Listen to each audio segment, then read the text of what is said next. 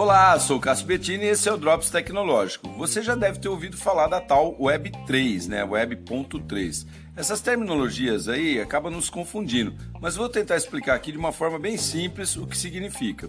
Primeiro, como se trata de uma espécie de evolução, por isso a numeração 1, 2, 3 e por aí afora, vamos entender qual foi a primeira geração da web, que foi aquela bem rudimentar, mas totalmente inovadora, que permitia que as pessoas publicassem coisas na internet e colocassem os tais hiperlinks ou hipertextos. Sabe aquele lance de uma palavra ou frase que fica destacada e que, que você clica em cima dela ali, ela te leva para saber do que se trata, né? Pois é, isso já foi uma evolução fantástica.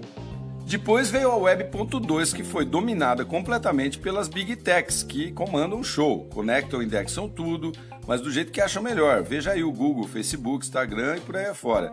E para você fazer parte, ou melhor, publicar alguma coisa, passa necessariamente pelo crivo deles: normas e responsabilidades, termos e políticas de privacidade, sistemas de moderação e conteúdo.